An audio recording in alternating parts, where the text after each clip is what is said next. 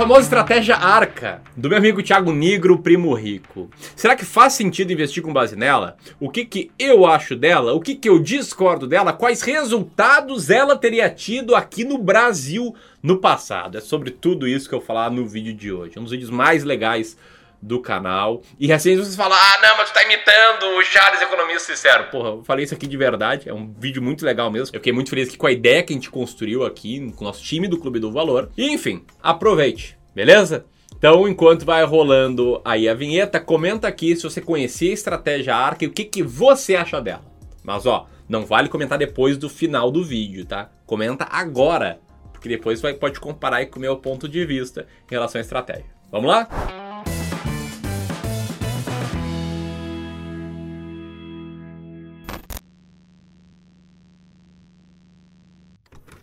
Então, primeiramente, antes de mais nada, né, eu queria deixar bem claro aqui que eu tenho um pequeno viés para fazer esse vídeo, um viés de gratidão aí ao Thiago Negro. Eu só tô aqui gravando esse vídeo para vocês por causa dele, porque anos atrás, quando eu e ele tínhamos blogs de investimentos, ele falou que estava gravando vídeos no YouTube, que os resultados lá estavam mais legais. Eu lembro que ele citou que na época ele tinha 8 mil inscritos.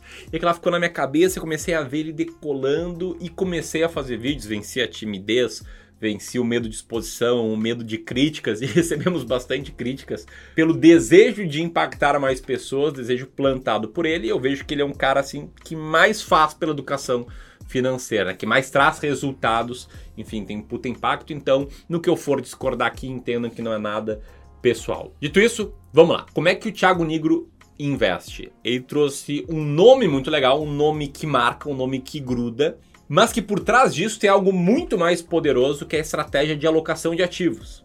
Uma estratégia que poucas pessoas falam, né? a gente não vê muitos vídeos por aí sobre alocação de ativos, como poucas pessoas falam, também tem poucas pessoas que procuram, e que para mim é a melhor estratégia de construção patrimonial por longo prazo. Estratégia de alocação de ativos se baseia em você entender qual a melhor alocação de ativos para ti, qual a alocação ideal para ti, né? quais classes de ativos vão estar tá dentro dessa alocação e aí montar uma carteira assim. Né? Define o alvo, monta a carteira.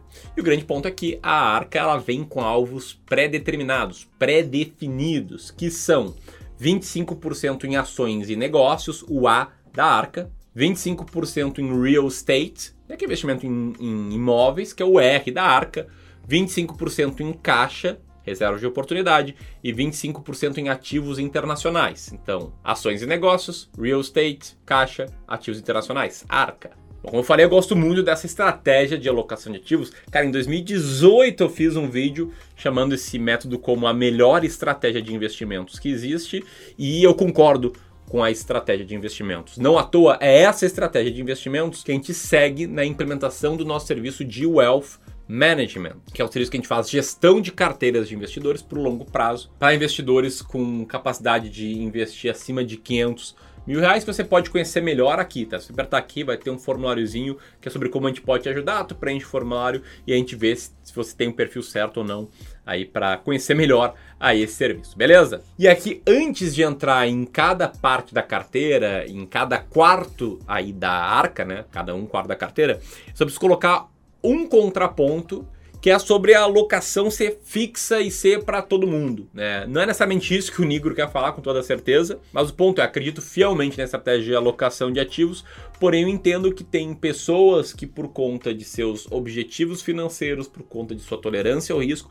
por conta até mesmo do prazo de horizonte temporal que elas têm, tem que ter uma alocação com pesos um pouco diferentes. Né? Uma pessoa mais conservadora, que não tem objetivo de retorno tão grande, essa pessoa tem que ter uma alocação, na minha visão, com peso um pouquinho menor em renda variável. Uma pessoa que tem uma maior tolerância ao risco, um prazo grande, uh, é investidor já experiente, esse cara pode ter uma alocação com pesos um pouquinho maiores, beleza? Esse comentário sobre a estrutura como um todo. Agora eu vou falar sobre cada parte da arca, depois eu te mostrar os resultados da arca, vou falar o que, que eu concordo e o que, que eu mudaria, ou o que, que eu mudo aqui no nosso caso, tá? Primeira parte, ações e negócios. O primo fala e defende muito que o que, que deixa as pessoas ricas, realmente ricas, é a participação em negócios, é ter equity. Você pode ter equity empreendendo, você pode ter equity comprando ações. E eu concordo plenamente. Eu acho que é essencial uma carteira de investimentos de longo prazo ter participação em equity, ter participação em ações. É, eu tenho praticamente, para não dizer todos os meus clientes de wealth management têm, é algo que eu defendo com unhas e dentes aí para quem quer maximizar o patrimônio de longo prazo, ter ações, beleza? É claro, aqui no desdobramento, o primo lá tem a estratégia dele de seleção de ações, a gente tem a nossa, aí o método para selecionar esse ativo ele pode variar de pessoa para pessoa, beleza? Vamos lá para o segundo ponto, o R, Real Estate.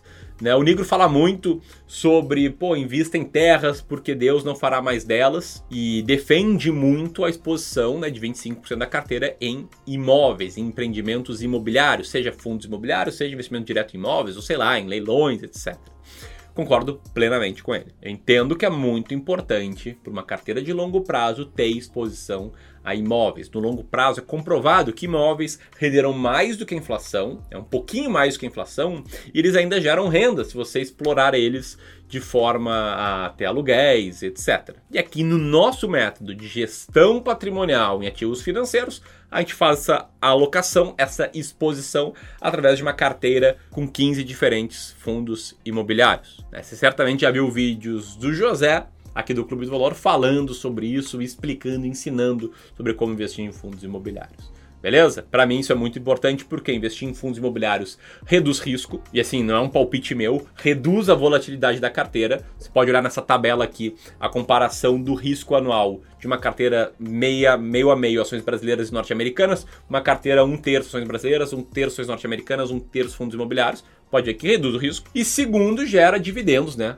Regulares de forma previsível, praticamente mensalmente, sempre. É um investimento em fundos imobiliários e isso ajuda aí na gestão da tua carteira. Beleza? Então, concordo com ações e negócios, concordo com real estate e concordo que essa é a hora boa para você deixar o dedo aqui no like nesse vídeo, nos ajudar a fazer com que ele chegue a mais e mais pessoas. Agora vamos para polêmica. o, o, o primo às vezes fala, Kaique, manda aí perguntas polêmicas e eu quero falar a parte polêmica. A minha maior discordância com a arca, que é o C. O C de caixa. E assim, tem muitos clientes meus que têm caixa. Às vezes 10% da carteira, às vezes 15%, às vezes até 20%. O que, que eu discordo é pelos motivos. Dois principais pontos. O primeiro, se for pensar caixa como reserva de emergência, eu não pensaria ele fazendo parte da carteira de longo prazo. Eu pensaria como um dinheiro à parte, investido em algum uh, ativo de fácil liquidez, ali no banco mesmo, né, tipo o Tesouro Selic, por exemplo, que você sabe que em um dia, dois no máximo, ele vai estar na tua conta. Então a reserva de emergência para mim fica a parte desse plano de longo prazo. E aí a parte mais polêmica é a parte sobre reserva de oportunidade. Né? O primo fala muito sobre ter reserva de oportunidade para estar tá pronto para quando vier uma grande crise, para usar esse caixa para comprar ativos a preços descontados. E eu tenho uma visão um pouco menos romântica, um pouco mais lógica sobre isso. Até recentemente fiz um vídeo completo falando porque eu não gosto de reserva de oportunidade e dediquei um vídeo inteiro a explicar isso. Você pode assistir apertando aqui, ou melhor, né? No link que vai estar nos comentários, na descrição. Uh, aí, para você não perder esse vídeo aqui, tá ficando bem legal. Mas por que, que a minha visão é menos romântica? Porque eu não acredito que o investidor consiga ter bons resultados fazendo market timing. E acredito mais do que isso, que ele aumenta muito os riscos de ter resultados ruins. Te liga só nesse estudo que a gente fez no Clube do Valor, né? nessa tabela que tá na tela. Ele mostra o resultado do Ibovespa de 1996 até hoje, 2.634%, e mostra como esse resultado é destruído, destruído, se você tirar os melhores dias você perder os 10 melhores dias, ele cai de 2.600% de alta para 600% de alta. Se você perde os 20 melhores dias, você já está tomando um pau da inflação nesse período. Se você perde os 40 melhores dias, você está perdendo 20% do seu retorno. Está tendo uma, uma, perda de 20% em 25 anos.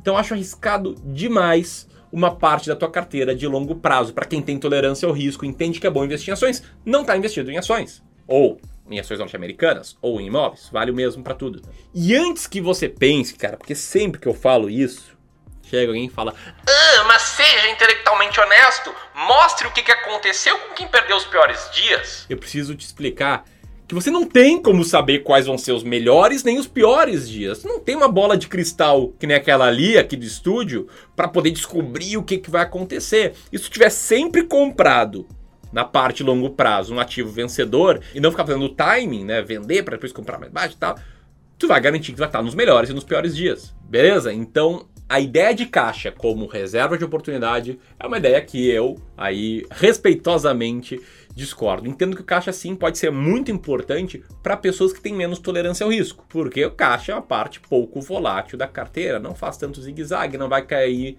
muito numa crise grande, vai estar ali segurando bem a carteira.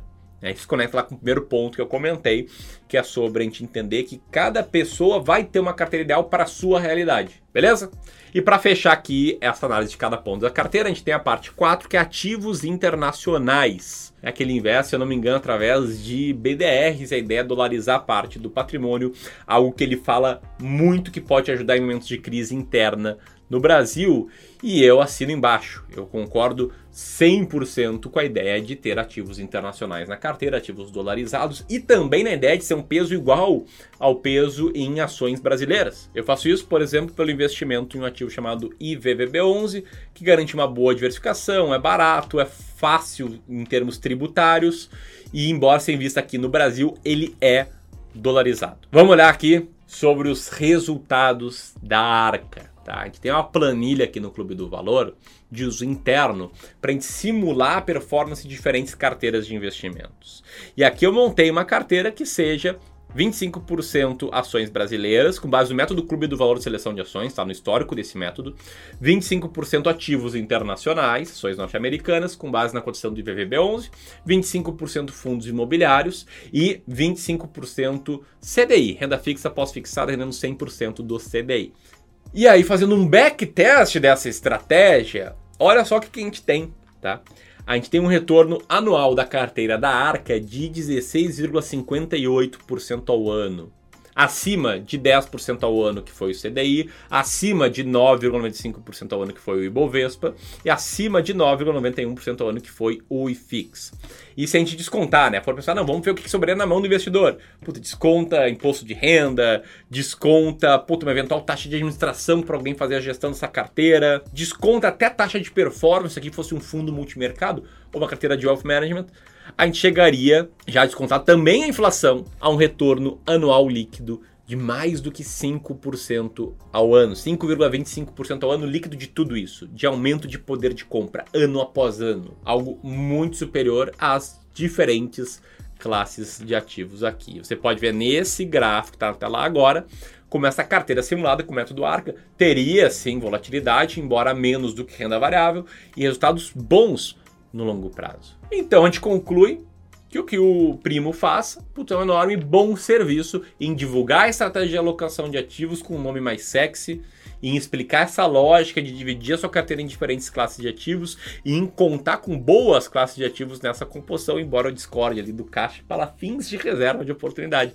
Mas isso é um outro motivo. E é a minha carteira ideal de longo prazo, a minha Ramiro, pensando que eu sou um cara tolerante ao risco, que sei que quer perder dinheiro na bolsa, aconteceu muito no passado, tem um prazo longo, que lido bem com volatilidade, seria uma variação aí da arca somente com a parte de renda variável deixando o caixa como reserva de emergência, a parte da carteira de longo prazo, como nesse gráfico que está na tela agora. E aí, se você gostou desse vídeo, porra, te inscreve aqui no canal, clica no sininho para receber vídeos novos e se quiser conhecer melhor o nosso serviço de Wealth Management, entender como é que a gente pode te ajudar, vou deixar o link aqui para ele.